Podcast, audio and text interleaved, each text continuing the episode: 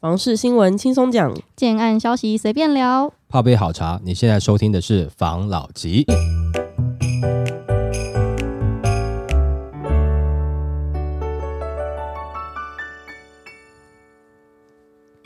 关心你的房事幸福，我是房老吉。我是大院子。我是茶汤会，今天呢，我们要来聊现在全台房市降温的嘛？对然后前几集我们也有聊到，就是五十五平这个房子的票房毒药的问题。对，有一个产品呢，它这个逆风嗯，变成大家都喜欢的一个产品类型，跟大家分享一下。好，台湾房市降温，一产品逆势受欢迎，连投资客也强买。受房市黑天鹅干扰，今年以来台湾的房市交易量能呈现降温的迹象。由资料显示，今年前三季的全台新增房贷件数为十三点二万件，与去年同期的十三点九万件相比，减少了近七千件，减幅约为四点九 percent。不过，进一步观察不同屋龄的生贷情况，可以发现，屋龄三十年以上中古屋的生贷件数竟从三万一千两百一十六件增加到三万两千五百五十三件，是唯一逆势成长的购物屋龄。那专家指出，中古屋有入手门槛低、平数实在的优势，再加上预售屋限制预约转售已正式上路，现阶段着手布局中古屋市场的购屋民众的确有增多的迹象。那他也指出，今年前三季屋龄三十年以上中古屋生贷件数逆势成长，推估主要有以下三个方面的原因：第一，近年来新建案价格带头猛涨，以台北市为例，根据资料统计，今年第二季台北市屋龄三年以下新建案的平均建估值约为三千两百一十八点四万元，而屋龄三十年以上中古屋的平均建估值仅为一千九百七十七点一万元，两者之间的价格落差超过一千万。在比价效应下，有预算考量的购屋民众大多都会首选价格更亲民的中古屋。第二是现在的预售屋、新城屋的公设比动辄三十 percent 以上，而且每个月的管理费日积月累下来也是一笔不小的开销。反观中古屋的公设比通常都非常低，甚至有一些老公寓为零公设比，购屋民众不用花大钱买虚平，CP 值确实相对更高。第三是前几年全台房市一片火热，预售屋市场更是沦为投资客短炒的重灾区。但随着平均地权条例修正案的正式上路，针对预售屋的投机行为已有所收敛，部分投资族群会转而购买价格便宜、屋况较差的中古屋，经过重新整理后再以高价出售。那新屋、老屋各具优势，购屋民众应从自身实际需求出发，选择最适合自己的物件。不过，对于打算购买中古屋的民众来说，屋龄较高的中古屋经常伴有漏水、壁癌、管线老化等问题，甚至还可能出现海砂屋、辐射屋。有些瑕疵可以通过实地走访辨别，但还有部分瑕疵没那么容易分辨。建议购屋民众应在专业人士的陪同下看屋。他这个啊，我很好奇耶，屋龄三十年以上的中古屋，嗯，我觉得他这个数据应该大部分买这个房子的人是聚集在台北啊。我觉得，因为台北以外的人要去买屋龄三十年以上的中古屋，嗯有点吃亏啊。嗯，因为如果是以大台北地区来说，的确都更呢，对，哦，原来嗯。是要等都更哦。对，啊，但是它价格便宜嘛，然后又嗯等个都更嘛，然后或者说它的价格便宜买了以后有没有？它里面其实就有讲嘛，多数民众。可是我跟你讲，因为这些专家就是我们不好讲背景的，但是你可以看得出，他买了以后重新整理以后再高价出售嘛，对不对？好，那因为呢，现在平均地权条例实施下哈，变成是说很多投资客就没有办法在预售屋市场炒作了嘛，对不对？嗯哈、所以转而跑去中古屋市场嘛。对，这嗯我们是不是之前我就有聊过？就是很多那时候平均地权条例要要实施之前，有很多专家说，哦，那大家现在就应该要赶快去买中古屋，因为平均地权条例实施之后，哈，预售屋哦，它就不能换约嘛，对不对？嗯那那个时候，你记不记得我跟大家讲说，如果你是自住客的话，你这个时间点啊，就是以纯自住为主，你不要又跟我考虑说啊，你要投资效益要干嘛？对不对，哈，那当然你往市区去嘛。嗯但如果说你要纯满足你自住需求的话，你这个时间点应该反而去看预售屋。因为刚刚他专家都讲了，所以炒作的投资客就离开了，那有一些就转而到中古屋了，然后帮你翻修一下哦卖给你，哦加价卖给你，但是你买到的可能很多问题，哦这些东西加总给你，对，那这些隐藏的成本到底是多少？你很难讲。那你今天是纯自住客的话，那既然预售屋炒不动了，不好炒了，那你为什么不去看预售屋？有些专家跟你讲说，要这个时间点你们就要去看中古屋了。你记不记得那时候今年五六月的时候，对不对？嗯五六月很多专家就一直在讲嘛，那你就乖乖去看中古屋了。那你不是又要等着被人家炒作一波吗被人？家再削一笔，对不对？而且你看嘛，我们之前常在讲嘛，新的房子，因为它新盖好的，嗯是这个时间点的地价，这个时间点的原物料价，这个时间点的人工都贵嘛，嗯所以它价格贵，听起来仿佛合理嗯啊。我只能讲说仿佛。嗯对，因为不是所有人都认为合理，但是你五年前、十年前盖的，你不是这个成本，你现在旧的房东拿出来卖，你跟新的预售屋价格没有差到多少啊？嗯你说他卖未来价，那你现在此时此刻的价格也没有比较便宜啊，对不对？那你为什么要去买呢？除非说他真的相对的条件对你来讲有比较好啦，哈，或者说地段等等，你也觉得比较好嘛，对不对？但是这个状况是你想想看啊，你今天如果你是自己是买房子的人，你买下去以后，你看到旁边的预售屋新案推了，你会用你原本当时买的价格去卖嘛？如果你会的话，那我觉得你是真的是很在意这个居住正义的。但是如果说你不是，你也可能会比照旁边的价格来看的话，那你的居住正义比较偏向于个人啦，嗯，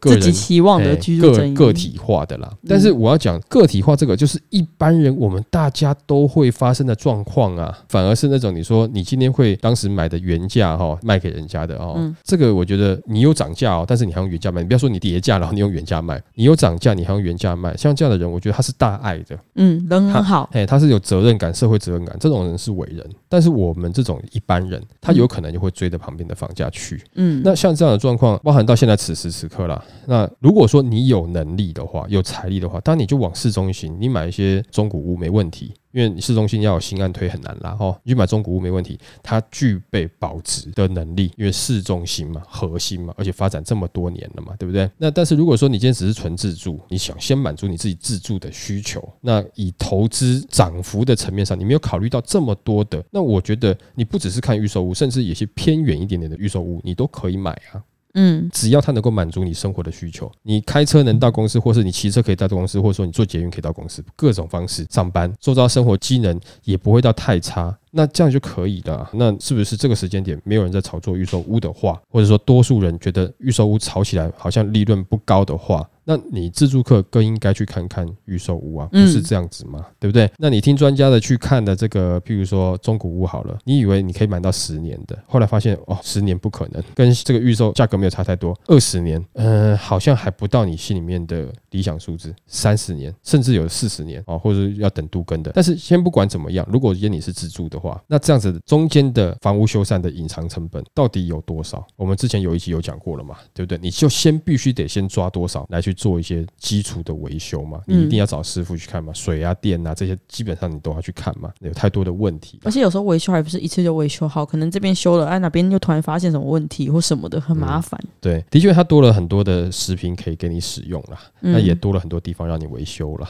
就看。磨练你的心智。对啦，就看你觉得划不划算了嘛。嗯，哦，所以我的看法是这样子啊。如果说预售屋市场现在投资客都不愿意去了，那对于自住客来讲，把握机会。何尝不是一个好的地方呢？嗯，对不对？好，换个角度试试看啦，对不对？OK，好，来下一则。到了十二月了，今年又要过完了，嗯想必大家都会关心明年的事态。不仅是这个总统大选，当然房市也是大家会去关注的一个点。对，今天就有一则新闻来跟大家分享一下。好，二零二四房地产趋势，房市出现反转讯号，第一季房价将会为将回顾二零二三房地产市况，上半年冷飕飕，下半年新清安贷款政策刺激下，推升低总价物件买气，显见自住刚性需求仍是房市撑盘主力。然而，眺望二零二四年，为何专家会说房市很无聊呢？打炒房三个字可说是近年房地产市场的政策基调，从二零二一年至今，历经央行五波选择性信用管制、金管会银行风险权数调整、财政部对短期交易课征重税的房地合一税二点零、实价登录二点零、遏止炒作行为的平均地权条例修法等措施，在彰显政府打炒房的决心，但抑制房价攀涨的成效不算理想。那从二零二三年的房市价量来看，仍然呈现量缩价为阳的格局。其实，二零二二年底到二零二三年初时，各路专家原本看淡房市。二零二三上半年建物买卖移转栋数仅约十三点九万栋，创五年新低。房市的确却显得冷飕飕。不过，就在政府宣布七月推出新青安贷款后，一扫原本全年房市看淡的阴霾，助攻下半年行情。不少自用买盘进入市场，六都买卖移转动数连续四个月的年增率正成长。原先预测的全年买卖移转动数，从二零二三年初部分专家预估的二十五到二十六万栋，逐步上调至二十八点五万栋以上，甚至上看三十万栋。那自住刚需吹起的房市尾盘行情，能否延续至二零二四年呢？现在房市呈现利空出尽的局面，专家就说，在政府连连打炒房之后，市场上确实减少炒作的情况，也因为利润空间压缩，连高资产的人士也减少除屋的规划，甚至冲击豪宅买气。但市场上强劲刚性需求仍可以支撑一年二十八到三十万户的交易量，能让低总价市场有撑盘力道。那从过去几年的建造史照跟开工数的季线图观察，专家指出，二零二三年第三季的开工数为三万七百九十六件，使用执照数为三万三千两百二十七件，这是五年来首度死亡交叉，也是房市在二零二四年第一季进入反转的讯号。那专家解释，建商请领建造后必须于六个月内开工，可展延三个月，开工数反映前六到九个月的建造申请量，因此开工量大减，代表建商早在九个月前开始缩手，并减少推案，因此量缩的现象在六到九个月前已发生。这也可跟上半年预售成屋量缩见底的现象相互印证。不过，房市出现反转讯号，仅代表有些余屋量大的区域在价格上可能有些松动，也预期在二零二四年第一季房价有下修机会，但价格跌幅很小，较有可能呈现以盘带跌或微跌的房市格局。那凭二零二四年房市前景，为何专家喊无聊呢？因为没有人料到新青安贷款的威力这么大。回顾二零二三年的房市表现，专家这么说：今年下半年因为新青新安贷款推出，吸引不少自购族进入房地产市场。专家说，目前房贷利率的地板价为二点零六 percent，但新青安贷款为一点七七五 percent，再加上申办条件不算严格，带动房市的效果相当明显。甚至还有许多父母以新青安贷款为子女先买房，因此也触及到许多准购屋族，同步带动下半年房市。那若从区域观察，二零二三年下半年的市况是中南部比北部还来得热，特别是低总价区域较强势，像是北部买房民众转往桃园、基隆寻找物件，中部区域转往彰化，价格高涨的台南也转往嘉义等地。那也因为买房的刚性需求以及单价逐渐上涨的缘故，其实可以观察到建商的控总价心态，也就是新建案多把物件控制在一定的范围内，像是台北市约在三千万，新北市两千万，其他区域约落在一千到一千五百万元的总价区间。那二零二四年的房市会用无聊来形容，专家说，二零二三年下半年的市况应可延续到明年。而政府打房预估在二零二四年也不太会有新的重大政策推出，民众或许担心二零二四年大选或地缘政治为房市带来一些变数。不过这些变数都是间接影响，并不会对房市有直接的冲击。至于二零二四年可关注哪些区域，专家认为，现在因轨道等交通建设的发达，各个都会区都在无形中扩大。过去传统认为是蛋黄区。区的人口逐渐移往蛋白区，因此过去一河或一线之隔的蛋白区，甚至是蛋壳区的房价大幅攀升。也就是说，蛋黄蛋白的概念逐渐模糊化。过去常说买房三要素是 location location location，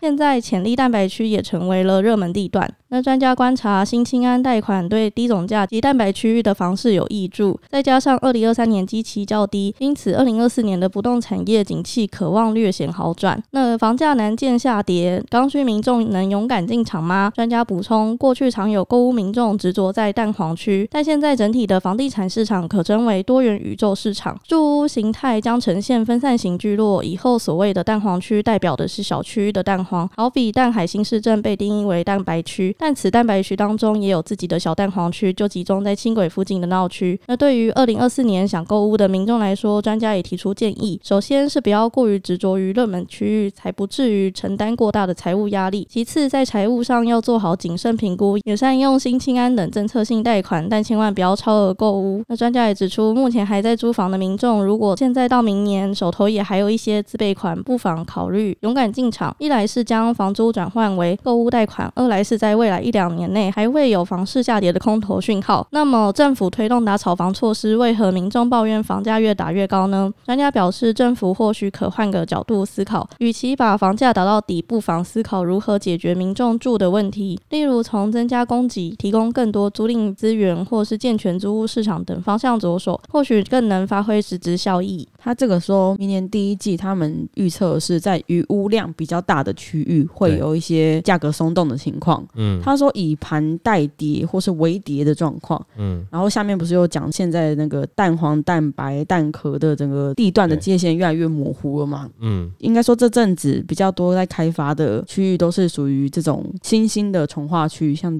比较蛋白一点的区域。对，那也就是说明年第一季想看房子的就可以去这些从化区里面找喽。呃，可以啊，应该这样讲哈。前段时间，如果说你是实质上还支撑力没有那么强、热潮起来的区域的话，它势必有一部分的投资客啦。那不能讲说每一个投资客都愿意 hold 着嘛，因为有一些是愿意试出出来的嘛。所以去那边有没有机会捡便宜呢？有机会啊，因为它如果超量在那个区域，它现在不热了。嗯，哦，那供给的量过大的话，这个理论上你是有机会捡到便宜的啦。但是刚刚专家讲里面全部的内容有没有？我觉得其实跟我们之前讲的很多东西是相似的嘛。哦，就是说今年整个。下半年的这个主旋律哦，基本上就是新清安了啦，对不对？好，上半年是这个平均地权条例嘛，要赏你一巴掌；下半年给你糖吃嘛，给你呼呼。那他专家也讲说，这个总价哈，现在在这个一千万到一千五百万的哈，这种是甜的产品。那当然呢，因为你呼应新清安这样子的低利率，那这样子的话，是不是对于想要买房自住的年轻人来讲，哎，这个有机会了嘛？嗯，哦，对不对？那所以你总价控制在这个范围内，再补上一个新清安。那等于就是加成效益了嘛？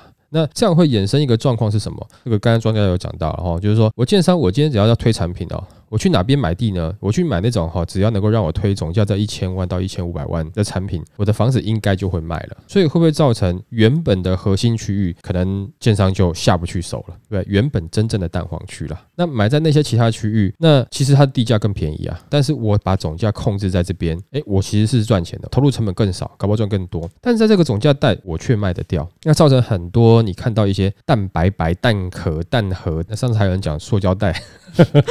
对，塑胶袋、纸袋区有没有？嗯，哎，就会有一些新建案出来，那就会有人去买。当然也有人讲说，那以后哈，这个，但这个讲法我就觉得比较偏向是因为呃要行销了哈，就是说未来这个蛋黄蛋白哈已经搅混的啦，模糊，周遭周遭的价格已经跟蛋黄区一样。但我们之前有讲过嘛，蛋黄它就是蛋黄，蛋白就是蛋白，价格是另外一回事。如果你真的要去看这个蛋黄跟蛋白的话，应该是看它的建设跟资源啦。那现在是价格已经搅混了，但是拥有的建设啦还是不太一样了。那为什么说这样子可能会对于要卖房子是比较好卖呢？就讲说哦，反正我跟你讲啊，这个地方其实也不是蛋白，以后这个地方啊，它也是一个小蛋黄区，所以你现在价格哈，现在是买在这个范围内啊，或者我是某某区域的蛋黄区哦，啊，所以价格在一千到一千五百万，你可以接受，你心情安就下去了，嗯，你就买下去了。对于销售来讲，是不是好事？是好事啊，因为讲实在话，我总不能讲说你现在买在这个塑胶袋区，但是你的价格这么高，你可能买不下去，嗯，但我跟你讲，不，我们这个是哈，这个区域的蛋黄区哦，就好像是把那个名词套过来。好像就不太一样，会被洗脑成功。哎，对对，所以这个没有办法的事情了。这个可能也是因为立场不一样。对我来讲，会觉得其实蛋黄就是蛋黄，你不要讲说它是一个蛋黄，它是个名词，就是哦，我冠上蛋黄我就怎么样？不是，我们讲实在话，其实是看它的建设，它拥有的资源或者它的商圈。你看到这个区域它有这些东西，我给它一个简称叫做蛋黄而已。而不是价格。那现在的状况的确是价格搅混了嘛？那但是专家讲到一个，你现在如果说自住要买房的话，对。其实真的给你蛋黄蛋白区哦，这个名词也可能会限制住你，你买不买得下去？把这个拿掉以后，没有可能给你的压力来讲，你就啊这边没有之前啊，我以前在市区租房子那边那么热闹，但是这边是我可以自己买得下去的房子，你也许可能就不会觉得说冠上一个蛋白好像不要去分阶级啦，嘿，就是有一种这种感觉啦。哦，在这个区域你就买得下去啦。嗯，对。那我也觉得，如果说你今天是首购纯自住，你没有考虑到那么多的这个投资效益，或者是说家里面要帮忙的金额不够，或是没有人帮忙，其实真的一些蛋白区，你要满足你住的问题是可以考虑的，真的是很可以考虑的。嗯，但是的确有很多专家是跟你讲说，还是往核心去啦。对啦，如果你真的有办法啦，你挤得出钱的话，我也是觉得说你往核心去啊，那谁不知道在那个区域它有可能会涨，知道嘛？但我挤不出来嘛，而且我同时要解决我住的问题嘛，那我怎么办？那你只能务实的去看待你解决住这件事情的问题嘛，对不对？就像是我要去上班，我真的买不起豪车的话，我可以摩托车啊，摩托车但不行，我可以坐捷运啊，你总是要解决那个问题嘛。那再来就是之前有一些这个网友聊说，升息升的还不够。升息再升高一点点的话，有没有房市就有可能崩？有道理啊，实在是是有道理。但你看政府这个新青安，它一点七七，那你其他地方这个利息升息再升，但人家都用新青安来买房，对他讲没有差，有需求的话还是会买啦。那所以你觉得这样子房市的房价它盘整啦，崩盘有可能吗？感觉有点难了，微微修正有机会啦。毕竟你的这个利息还是政府帮忙你卡在一点七七趴，然后建商配合在年初的时候先控制土地不要买那么多，不要盖那么大量，然后呢下半年觉得说嗯那我们可以啊，我们多推一些总价在一千到一千五百万的产品啊，控制总价，建商也在配合政策去谋生。哦，也不要说它是钻漏洞，是你这样的规定，那我的市场就必须得这样做，我才能存活下去，那人家也是有 follow 的这个状况去走了嘛。二零二四年现在看起来感觉，我觉得上半年呢，可能跟下半年的差异不会太大呢。感觉应该是自助买盘是可以好好入场的时间了。哦，应该整个目前看起来，感觉二零二四应该炒作的力道不太会有，刚性需求为主，然后可能平数控制跟这个总价控制应该都会控制的不错。在明年啊，如果说没有太大的变化的话，我觉得新情感的威力还是会持续下去的啦。好吧，那我们今天就分享到这边喽。好，好，谢谢大家收听这一集的房老吉，拜。